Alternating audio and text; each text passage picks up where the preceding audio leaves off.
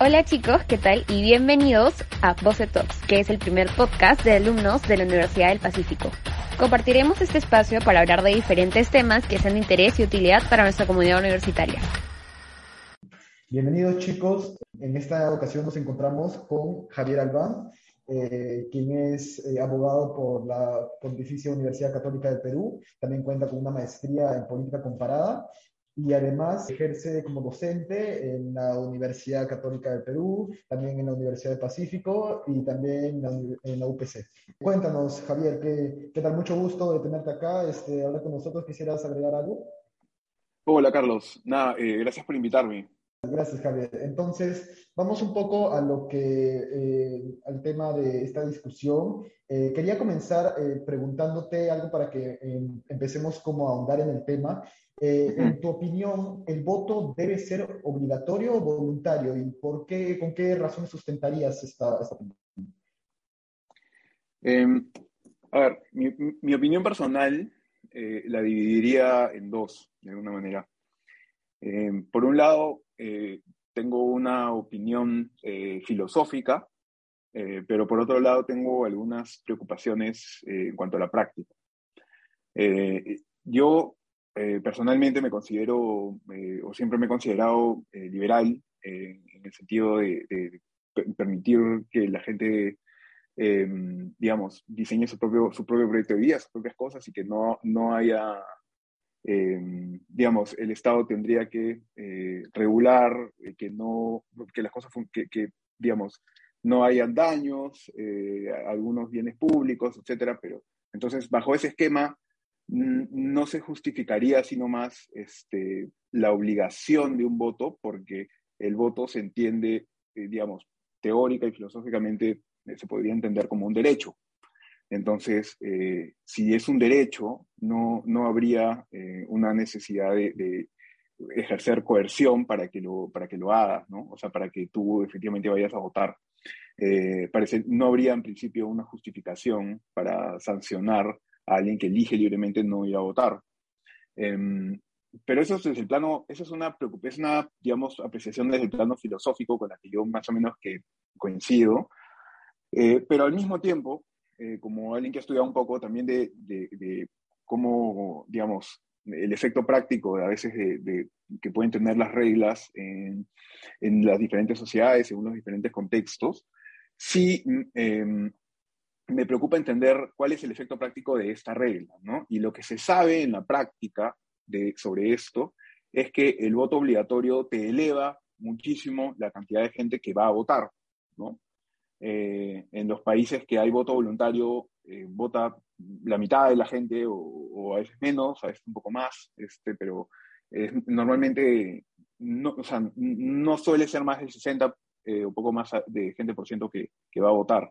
Em, y esto puede ser una característica que no necesariamente sea eh, un problema en una democracia consolidada, pero si tú estás hablando de una democracia que se está formando, como la nuestra, ¿no? que todavía es una cosa que está cuajando y que de hecho es bastante endeble, em, uno de los problemas que tiene nuestra democracia en particular es la, legitimidad eh, ¿no? que hay respecto de, de, los líderes, no nos sentimos representados por y entonces tendríamos que preguntarnos por cuáles van a ser los efectos prácticos si cambiamos hoy de la noche a la mañana eh, eh, el voto de, obligatorio a voluntario en nuestro país.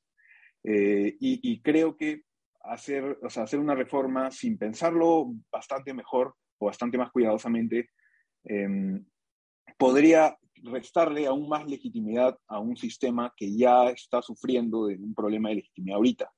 Eh, y por ese lado me, preocuparía, eh, digamos, el tema de ah, una idea de, o sea, no, no estaría 100% de acuerdo con aprobar hoy en día, eh, digamos, un proyecto de voto voluntario para empezar a implementarlo inmediatamente, ¿no?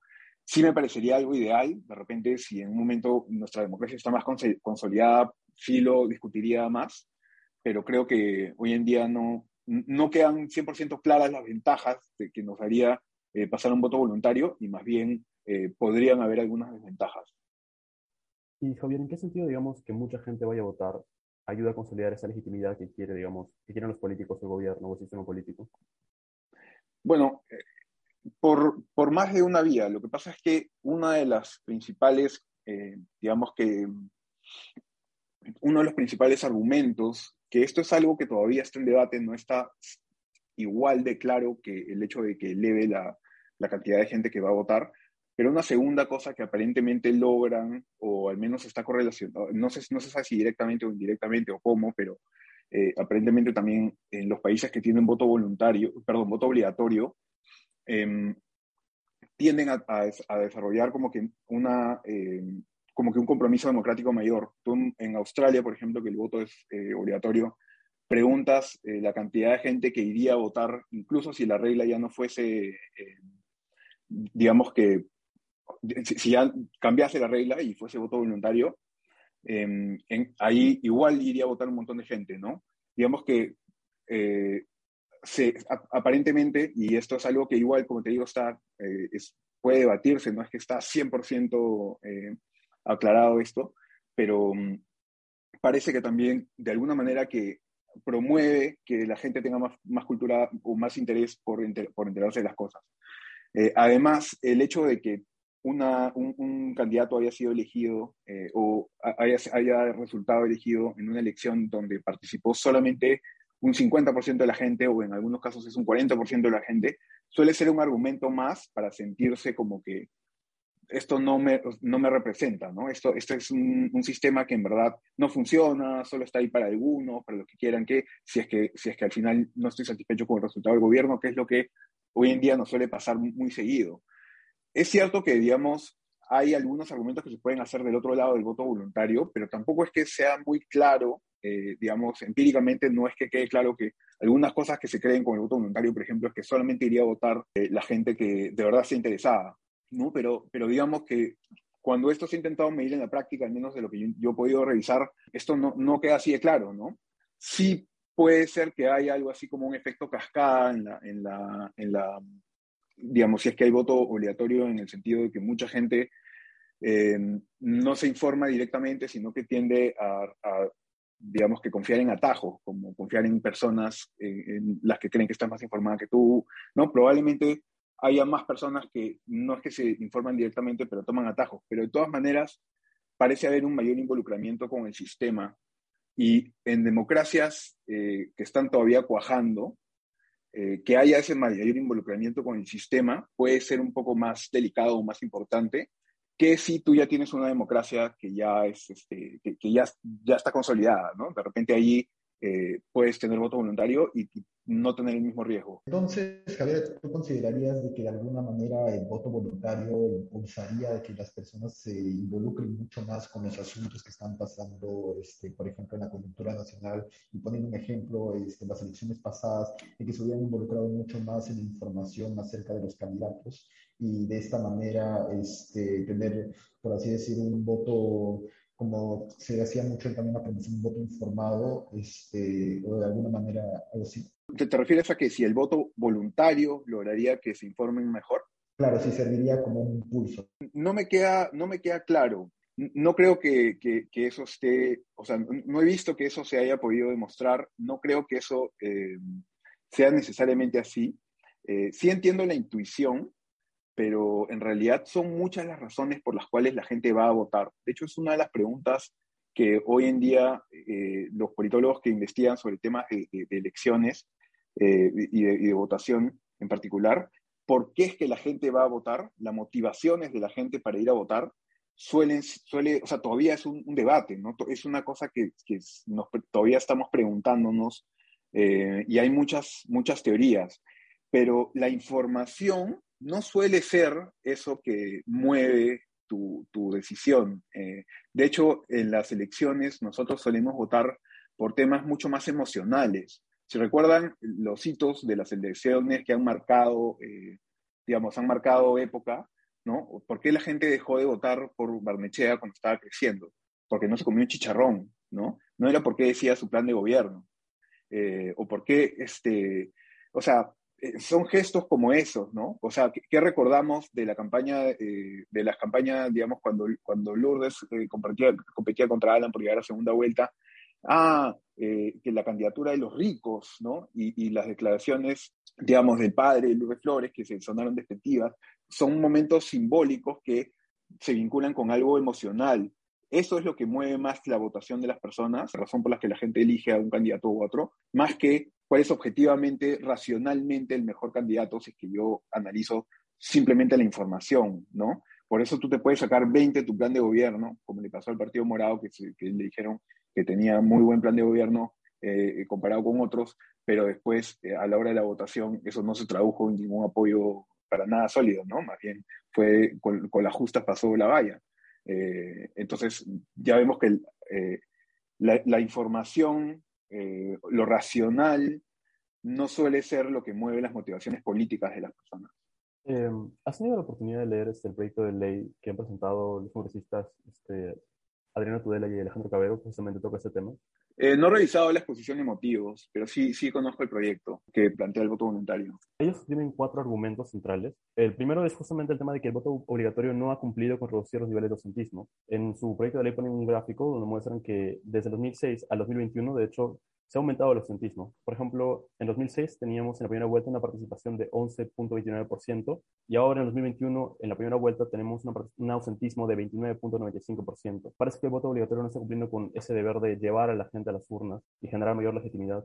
¿Por qué crees que se está, dando esto de también un aumento en ausentismo? Bueno, yo miraría, eh, no recuerdo las cifras ahora en la cabeza, pero eh, miraría bien eso, ¿no? Porque, por ejemplo, eh, a ver, el, el voto es algo que es súper, tenemos que entender que el derecho al voto y el, y, el, votar en general es algo que como sociedades estamos discutiendo hace bien poco tiempo. Recién la cantidad, la gente vota en el Perú, hay voto universal desde los 80. Antes no, no votaban los analfabetos y antes de los 50 no votaban las mujeres. Antes de esa época la cantidad de gente que votaba en el Perú era menos del, no sé, 12% de la, de la población. Este, entonces, no teníamos realmente una democracia, ¿no? El, el, voto es una cosa que ha ido avanzando poco a poco. En el 2006, por ejemplo, fue la primera vez, si no me equivoco, en el 2006 o, o por ahí que en el 2011, pero por esos años se aprobó el que vote eh, la policía este, y los militares. Hay un porcentaje, una fracción probablemente pequeña, pero que está allí de, de gente que sale como ausentismo, pero que en realidad es gente que todavía no se le facilita el acceso al voto. Por ejemplo, en el 2006, y, o, sea, digamos, te digo que allí se, se, permite eh, el voto a los policías y militares, pero hoy en día todavía tienes muchos policías y militares que el día de las elecciones los asignan a otro lugar y en la práctica no pueden votar. O gente que en la práctica está trabajando en otro lugar no puede votar. O gente que tiene una dirección registrada en otro sitio, ¿no? Porque nadie, no, no todo el mundo tiene su, su no todo el mundo tiene en, en su NI la, la, dirección donde vive, ¿no? Incluyendo un montón de gente que vive en el extranjero. Entonces tú tienes ahí un, un, grupo de gente que siempre te va a salir como ausentismo, pero en realidad no es ausentismo, es problema logístico del sistema, ¿no? Gente que está con sentencia en la cárcel, pero sin sentencia firme, ¿no? Con sentencia de primera instancia. Imagínate, esa gente debería poder votar, pero no, no hay esa logística hoy en día. Entonces tienes, tienes eso que considerar. Tienes también que considerar en el 2021 el tema de la pandemia, ¿no? También hay que considerar que el, ausentismo yo lo mediría, o, o, no lo mediría, sino más a nivel nacional, porque hay, hay muchas razones, ¿no? Hay muchas es, razones que podrían explicar, porque el, el, ausentismo se ha mostrado en algunos lugares, por ejemplo, en Lima, eh, en algunos de los distritos más, este, más ricos, eh, ha habido más ausentismo que en otros, pero también en otras partes del país hay ausentismo eh, alto, pero por otras razones, ¿no? no necesariamente por las mismas razones que en Lima. Entonces, no sé si yo haría esa, ese cuadro, eh, no sé si sacaría conclusiones de, esa apreciación eh, general. Ahora, de todas maneras, me parece eh, positivo que, se discutan este tipo de cosas como para, para reforma, de reforma electoral. Yo tengo que hacer un disclaimer de que conozco a, a Adriana y Alejandro. entonces, entiendo que, o sea, me parece positivo que planteen algo con argumentos eh, para tratar de mejorar nuestro sistema político. Eh, y yo, como te digo, co coincido filosóficamente con la idea de que el voto debería ser voluntario. Solo tengo estas preocupaciones prácticas, que, sobre temas prácticos, que creo que en todo caso, mira, de repente yo no tengo razón, pero hay que discutirlas, ¿no? Eh, y, y, hay que tratar de entender cuál podría ser el impacto, porque sí creo que un reto, uno de los retos principales que tenemos hoy en día nosotros es, en, el Perú es terminar de cuajar la democracia, ¿no? Entonces, las reformas del sistema político deberían apuntar hacia eso. La pregunta es si esto va a lograr eso ahorita o no. Y creo que eso es lo que tendríamos que conversar y evaluar. Cuando uh, mencionamos, por ejemplo, el, el derecho eh, de voto, de alguna manera las hay muchas personas que consideran que no se sienten identificadas con un candidato, que simplemente no ven la necesidad, ¿no? De, no se sienten de acuerdo con un plan de gobierno. Entonces, ¿tú crees de que este sería uno de los argumentos principales, por así decirlo, para que de alguna manera se pueda ejercer lo del derecho de voto, eh, no, el voto voluntario, por así decirlo? Porque, por ejemplo, se presentó un proyecto de ley este, de reforma constitucional en el, que se, en el que se planteaba modificar el artículo 31 de la Constitución, eh, mencionando que el voto es personal, igual, libre, secreto y voluntario. Entonces, ¿qué opinarías sobre este punto? Sí, es, eh, el voto, digamos, me parece que es interesante que haya gente que te diga, claro, yo entiendo el voto como un derecho, entonces, en tanto derecho, no, no es este, algo por lo que me, no, no me deberían sancionar por no ejercer un derecho, ¿no? Y como te digo, yo en principio concuerdo con eso. Y por eso te creo que hay una discusión que tendrá al respecto. Eh, y creo que si es que se limita esta posibilidad o esta libertad de, no ir a votar, se te exige ir a votar, tiene que ser una medida que cumpla con ser razonable y proporcional. Tiene que ser una medida que no te, te lo obligue razonablemente, ¿no? los abogados eh, decimos que cuando hay ese tipo de conflictos, tienen que superarse un test de proporcionalidad. Tu medida tiene que superar un test de proporcionalidad eh, entre, entre, los derechos que se están enfrentando, ¿no? Eh, digamos, esta protección que tú quieres hacer del sistema, pero, pero también el derecho, el entender que acá hay una libertad que estás restringiendo. Eh, y podrías entender que la restricción o, la obligación, si uno la mira, no es algo demasiado draconiano, ¿no? No, son multas altísimas, no es como en otros lados sanciones que te puedan eh, derivar en algo que es más allá de una multa, o no te ponen de alguna manera que también se gradúa la multa por lugar, eh, por distrito, ¿no? No es el mismo monto de multa en todas partes. También hay un montón de razones por las cuales se te puede exceptuar de la multa, como que se consideran razones eh, aceptables. Y entonces, y, también a los mayores de 65 no se, les permite ir a votar. Entonces, digamos que no es una obligación así este, draconiana, ¿no? Que, te está haciendo la ley.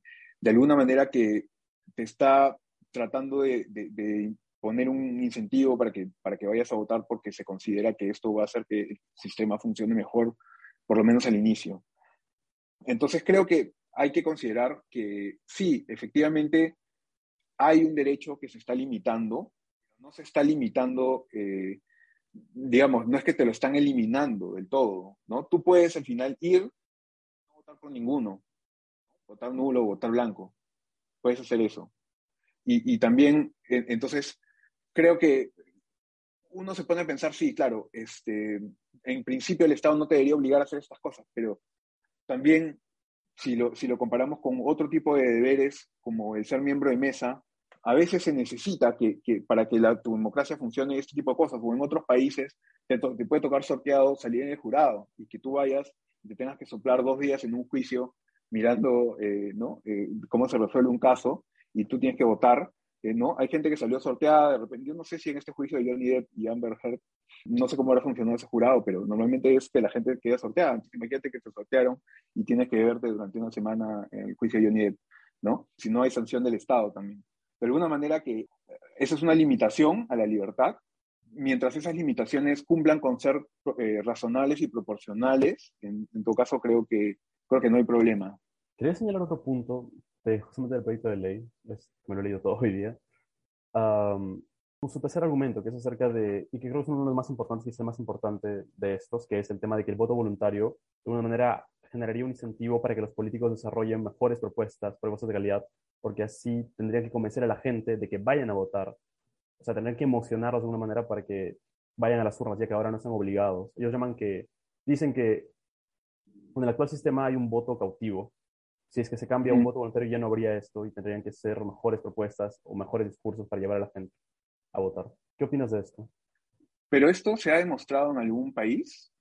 Creo que es una de sus percepciones, no, no lo... Ese es el tema. Me parece que eh, varias de estas cosas se quedan en argumentos, digamos, que ojalá que sean así, pero no estamos seguros, ¿no? En todo caso, deberíamos seguirlo revisando y probablemente, como te digo, no es que hay cero estudios que te, que te puedan servir para hacer una posición en favor del voto voluntario, ¿no? Eh, sí hay temas como el que te mencionaba, la cascada de información y otras cosas que, que, se, pueden, este, que se pueden argumentar para decir, oye, no, en realidad eh, la gente, en realidad tú te estás confiando en la gente más informada aquí, si es que tú le permites eh, votar solamente a ellos. Pero no, no queda claro eso. Y más bien, lo, que, lo único que sí queda súper claro es que se te va a caer la cantidad de gente que va a ir a votar, ¿no?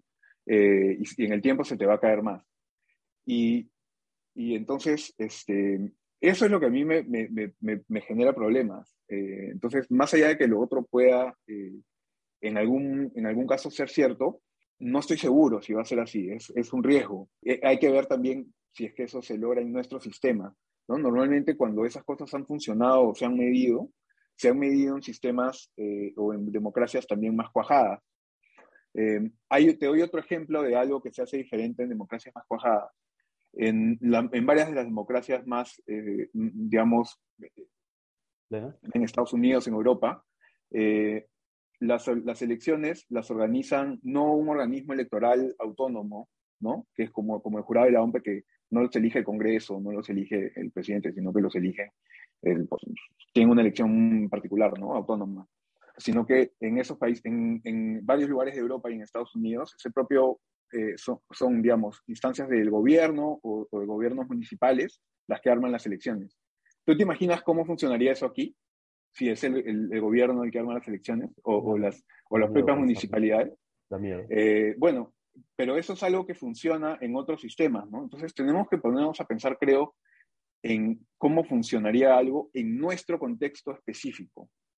Eh, y, y, creo que esa es la clave, ¿no? Eh, podría ser que hayas, o sea, de repente tienes una entrevista con otra persona que, que, te va a sustentar un poco más el voto voluntario y te va a dar otros argumentos, pero creo que en todo caso tendría que responder a estas preocupaciones que yo te he comentado ahora, ¿no? Em, tendría que responder eh, cómo esto va a ser parte de un paquete, además, porque si pensamos ahora en un cambio a las reglas electorales, tenemos que pensar en un cambio que sea parte de un paquete de cambios más grande y que ese paquete de cambios más grande eh, tenga un objetivo eh, central y tenga sentido, ¿no? Eh, digamos, tenga sentido en conjunto el paquete, no solamente un cambio aislado, que es lo que hemos venido tratando de hacer desde hace años. Ahora tendríamos que pensar, tendríamos que sentarnos a pensar, ok, ¿qué no funciona bien con nuestro sistema? Ya, ¿qué puedo hacer para desde las reglas diseñar algo que pueda funcionar mejor?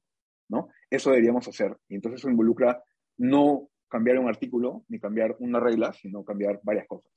¿no? Entonces, el cambio que se, que se apruebe tendría que ser una parte de, de, ese, de ese, cambio grande. Eh, y ese cambio grande tendría que tener, creo yo, como objetivo terminar de cuajar la democracia y hacer un sistema más, más estable, ¿no? más este, eh, que nos dé más estabilidad a todos, ¿no? que, que, que, vuelva a hacer que la política sea aburrida y que nos podamos dedicar, que las noticias traten de otra cosa. Disculpa, Carlos, quiero preguntar una cosa más. O sea, eh, hablamos mucho de reformas, justamente esta propuesta de cambiar el voto voluntario es una de las, creo que tres o cuatro reformas que han propuesto los congresistas de Avanza País, y también hay otras propuestas, creo que también están implementando los del Partido Morado. Pero en todo caso, y ya de hecho hubo una comisión, creo la comisión tuesta, que trató sobre la reforma política, y donde se hicieron varias propuestas. Pero ¿tú crees que todo esto es, digamos, políticamente viable? O sea, que el Congreso vaya a aprobar una reforma política en pro de hacer que la democracia peruana mejore? E, es muy difícil que desde el Congreso, eh, desde los propios partidos salga, eh, pero sí creo que es posible que si desde la ciudadanía en algún momento se exige algo, como en algún momento hemos exigido cosas, ¿no? En algunos momentos en nuestra historia no tan lejana, la gente ha logrado, digamos, este, digamos, cruzar fronteras ideológicas y salir a pedir cosas y el gobierno, el Congreso ha aprobado cosas en contra de lo que hubiese querido en ese momento, ¿no? O ha retrocedido en, en acciones que en ese momento pensaron que podían aprobar sin que nadie diga nada. Entonces, si es que no viene del, del, Congreso y por la composición de este Congreso parece bien difícil que se puedan poner de acuerdo en una reforma política que logre más de 87 votos ¿no? para reformas constitucionales y eso, este, yo creo que lo único que, la, única, lo único que queda es que em, un porcentaje suficientemente grande de la ciudadanía comprenda esto y lo exija cada vez más, ¿no? Y yo creo que más o menos sí hay, sí hay alguna cantidad de gente cada vez más que se está empezando a dar cuenta de esto. Ojalá que, que, esto siga siendo así, que haya una reacción desde la ciudadanía y que, digamos, que la gente entienda que la ciudadanía también tiene un rol en, la democracia, en hacer que terminar, en presionar a los políticos, fiscalizarlos, ¿no? Y exigirles que hagan cosas incluso cuando los propios políticos, de repente ellos no quieren hacer algo, bueno, es, de repente con la presión de la gente sí, sí lo hacen, ¿no? E, este podría ser uno de esos casos. De hecho, es curioso, eh, yo, yo de hecho estoy a favor del voto obligatorio, o no lo estaba, y leyendo un poco, digamos, el, el PLMF me ha convencido un poco más para el voto voluntario. ¿Sí? Sí, un poco. O sea, también he tenido ciertas objeciones, sobre todo lo del el tercer artículo acerca de que va a impulsar, digamos, a una mejor, eh, a que los políticos tengan mejor calidad de, de propuestas. Pero aparte de eso, o sea, eso es lo que menos me convence, pero el resto como que mm, me hace un poco de sentido, sobre todo creo que por el tema de no coaccionar a la gente a, a que vote. Creo que mi mayor preocupación era que disminuiría la participación electoral, sobre todo en sectores rurales, quizá más vulnerables, por el tema de que hay una distancia larga entre, digamos, el centro donde viven, el centro poblado, y el centro de votación, que son ese colegios, hay una larga distancia. Y, y no sé, se me ocurre este escenario donde digamos, si es que todo el centro, centro o la mayoría del centro poblado no quiere ir a votar, entonces, digamos, la gente de ese centro poblado que quiere ir a votar no va a poder ir porque todos tienen que ser en una misma camioneta o, o cualquier medio de transporte que tengan. De esa manera, digamos, digamos la, la, misma comunidad de alguna manera restringe el, o no tiene incentivos para, para que todos vayan a votar. Sí, pues en realidad eh, lo ideal sería Estonia, ¿no? Que en Estonia tú votas desde tu celular eh, y hay total seguridad respecto de eso. Eh, y un voto secreto, ¿no? Y, ya pues hay muchísima más participación eh, porque es, votar no cuesta nada, ¿no? Reducir el costo de votar es lo, lo que debería ser el objetivo hacia el final. Lo, digamos, lo, lo, ideal, lo que tienes que pensar es que tu ideal es que tú necesitas una democracia en la que vote la mayor cantidad de gente que, que, quiera participar, ¿no? Que participe la mayor cantidad de gente que quiera participar. Y tu, y tu sistema es saludable cuando tienes bastante gente que quiere participar, ¿no? Es normal que tengas una cantidad que no quiera participar, pero si tienes a muchísima gente que no quiere participar en el sistema, ya empiezas a tener problemas, ¿no? Y entonces, este, no sé, yo, al menos esa es una forma como lo mediría, por ejemplo. Sí, también creo que en Estados Unidos está lo del tema del mail voting, o sea, puedes votar, este, de hecho, con anticipación por, por correo. Uh creo que eso reduce los costos de, de, votar. Sí, claro, dan más, dan más posibilidades, ¿no? Aquí eh, no tenemos logísticamente la, eh, esa, esa, posibilidad por, eh, digamos que Sarpost no está en esa posibilidad logística, pero de que, de que podría tener algún, digamos, de que se podría, podría hacer digamos, una, una medida positiva puede ser también, ¿no? Ahora, el voto, el voto postal también tiene otro tipo de, este, de, discusiones respecto de, qué impacto tiene la campaña y en la psicología de los votantes, no sé, en fin. Pero creo que, son discusiones un poco más, este, ya, ya, ya detalles que no son, no, son tan, este, eh, no sé, eh, ahorita tenemos problemas mucho más evidentes y grandes antes, digamos, de pasar al tema de apruebo voting, ¿qué se podría sintetizar tus preocupaciones en torno a, a, la posibilidad de que el voto sea voluntario? A ver, en síntesis, me parece que el voto voluntario es algo, es deseable en, en algún momento, digamos que entiendo el concepto de que el voto es un derecho y debería serlo así. El tema es que eh, a mí me preocupan los efectos prácticos de eh, que eso pueda tener en el futuro inmediato, porque respecto de lo que más hay certeza, eh, si, en la comparación de si tú tienes voto obligatorio o voluntario, incluso si cambias de voto, este, o sea, si abandonas el voto obligatorio, eh, lo que te va a pasar es que se va a caer la cantidad de gente que va a votar. Ya ha pasado incluso en, en Holanda, fue, el voto fue obligatorio en algún momento, luego dejó de serlo, y cae la cantidad de gente que va a votar. Digamos, si tú revisas acá la cantidad de gente mayor de 65 años que deja de ir a votar solamente porque, y, digamos, un, poco antes sí a votar porque era obligatorio, es bastante la cantidad de gente que deja de votar luego de los 65 años que ya se vuelve voluntario, ¿no? Entonces también uno, uno mide ahí que, de alguna manera, que hay un efecto bien claro eh, en, el, en el tema de la cantidad de gente que termina yendo a votar, y si bien eso puede ser un dato quizá más anecdótico en una democracia ya, ya consolidada, cuando tú estás tratando, como en nuestro país todavía, de recién de cuajar tu democracia, cuando nunca la has terminado de construir todavía, puede ser, eh, y, tienes problemas de legitimidad, y tú, o sea, uno de los problemas que hace que tu democracia sea débil hoy en día es, es, la, la, falta de legitimidad de, de, los líderes, entonces podría ser que, que pasar de voto obligatorio a voluntario haga que menos gente vaya a votar y entonces que, la, que los líderes electos sean electos por menos cantidad de personas y esto termine eh, sumando a la desconfianza y a la deslegitimidad eh, del sistema en nuestro contexto específico. Esta es la preocupación que yo tengo. Y creo que, en todo caso, eh, si es que hay alguien que tenga argumentos contrarios, y, yo puede ser que yo no estoy, no estoy considerando algo, creo que en ese caso tendría que responderse a estas preocupaciones, ¿no? A, qué podría, eh, cómo se vería afectada la legitimidad y la representación. Y, bueno, con respecto a, a los sistemas de, de, votación, hay uno en específico que llama mucho la atención, Javier, que es el de el approval voting. No sé si nos podrías explicar un poco en qué consiste y eh, qué temas respecto a ello.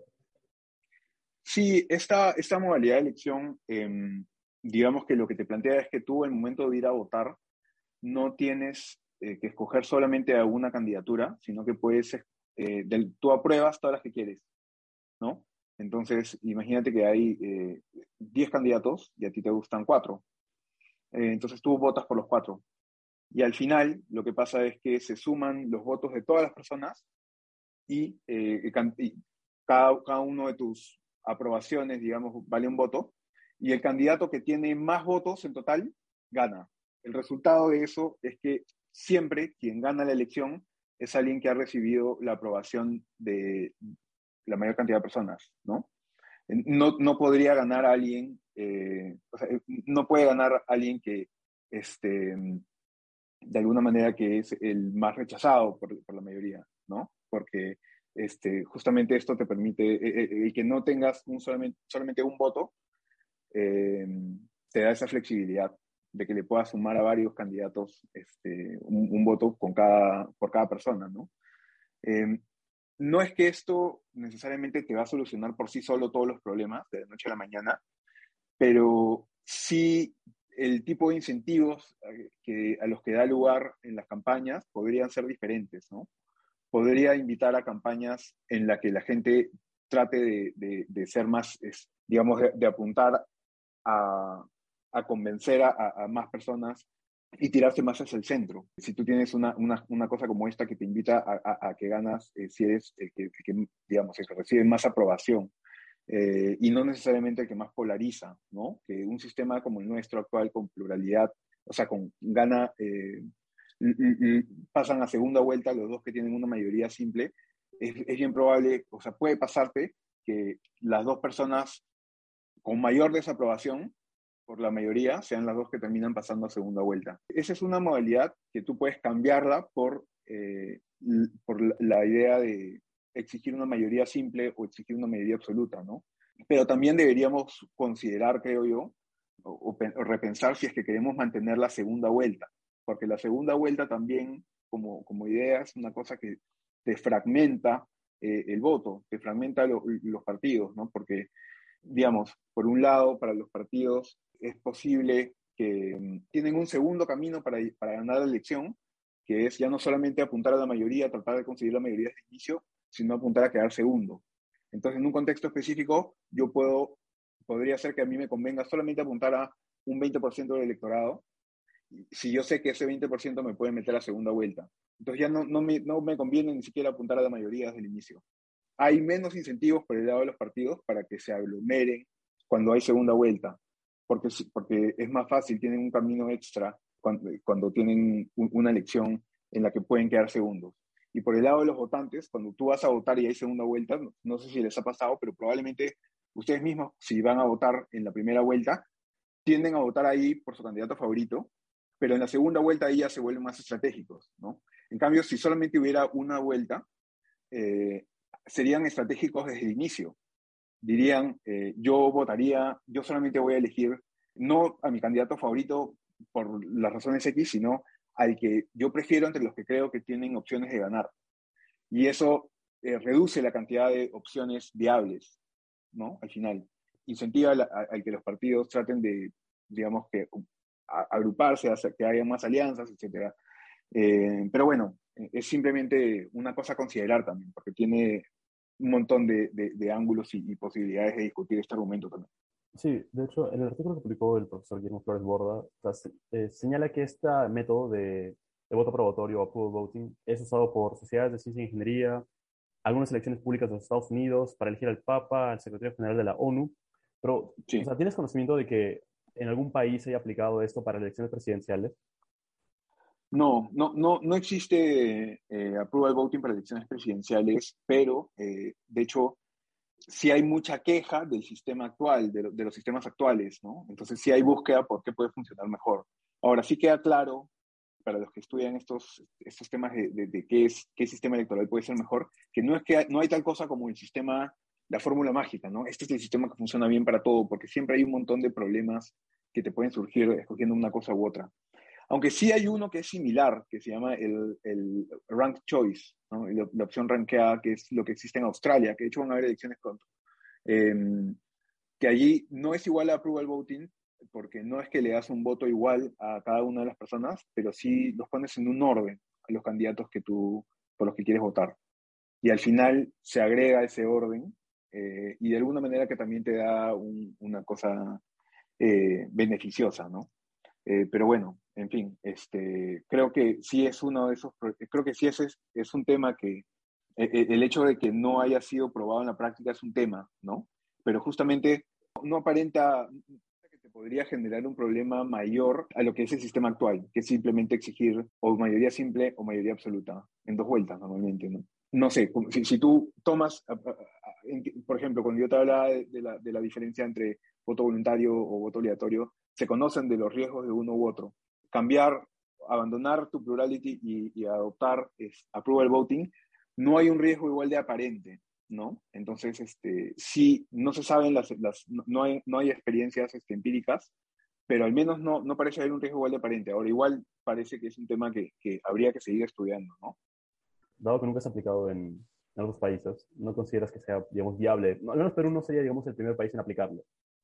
Porque sería eh, complicado. Mira, eh, yo la verdad que, este, o sea, podría ser que se, que se apruebe, pero en, en, normalmente tú este tipo de cosas, eh, si es que la vas a probar en, en, Perú por primera vez, tendrías que hacerlo, tendrías que ser pilotos, ¿no? A ver cómo funcionan. por ejemplo, cuando quisimos aprobar, cuando quisimos, quisimos implementar el voto electrónico, implementamos un montón de pilotos. Y luego de ahí empezaron a haber algunas, algunas quejas, algunas observaciones que hicieron que esos pilotos frenen, probablemente se retomen luego, pero de alguna manera que creo que si es que nosotros vamos a ser los primeros, podríamos eh, de repente tener algún piloto para ir probando cómo funciona. Eh, y si no, deberíamos seguirlo estudiando y ver cómo funciona en otro país antes, ¿no? Pero no es algo que a mí me parece que tenga, como yo te decía, no, no trae un riesgo intrínseco y más bien aparentemente sí trae un beneficio. ¿no? Entonces, eh, yo sí sería entusiasta por probarlo, pero obviamente con mucho cuidado, como, como te digo, ¿no? Este, lo probaría de todas maneras en un piloto a ver cómo funciona y poco a poco de repente lo implementaría si es que los resultados son positivos. Muchas gracias, Javier, por esta conversación. Ha sido muy interesante escuchar todos estos puntos sobre un tema que en realidad requiere bastante estudio. Eh, no sé si quisieras agregar una, algo para el final solo dejaría como idea final eh, esto que yo comentaba en un inicio, que es que temas como, como estos, eh, mejoras puntuales a, a, nuestro sistema político, son cosas que tenemos que discutir. Me parece muy positivo que hayan, eh, digamos, que se pongan en discusión desde, o sea, desde boceto, ustedes mismos, en la ciudadanía, que se hablen de estos temas desde el Congreso. me parece que es, es, es algo que hay que hacer porque en realidad nuestra democracia es algo que es más frágil de lo que nos damos cuenta, es más joven de lo que nos damos cuenta, ¿no? Eh, los que tenemos menos de, 35 años creemos que es lo normal, pero no, no es lo normal en nuestro país. Entonces, digamos que tenemos que seguir teniendo estas conversaciones y más allá de los puntos de vista, tenemos que aprender a, a escucharnos y a, y a tomar, eh, a tratar de, de, tomar las mejores decisiones con, con base a información y a, y a buenos argumentos. Perfecto. muchas, gracias, Javier Albán, por su participación. Gracias, gracias a ustedes. Nos vemos. Muchas gracias. Muchas gracias también de parte de todo Boceto y bueno, nos estaremos viendo en un próximo episodio.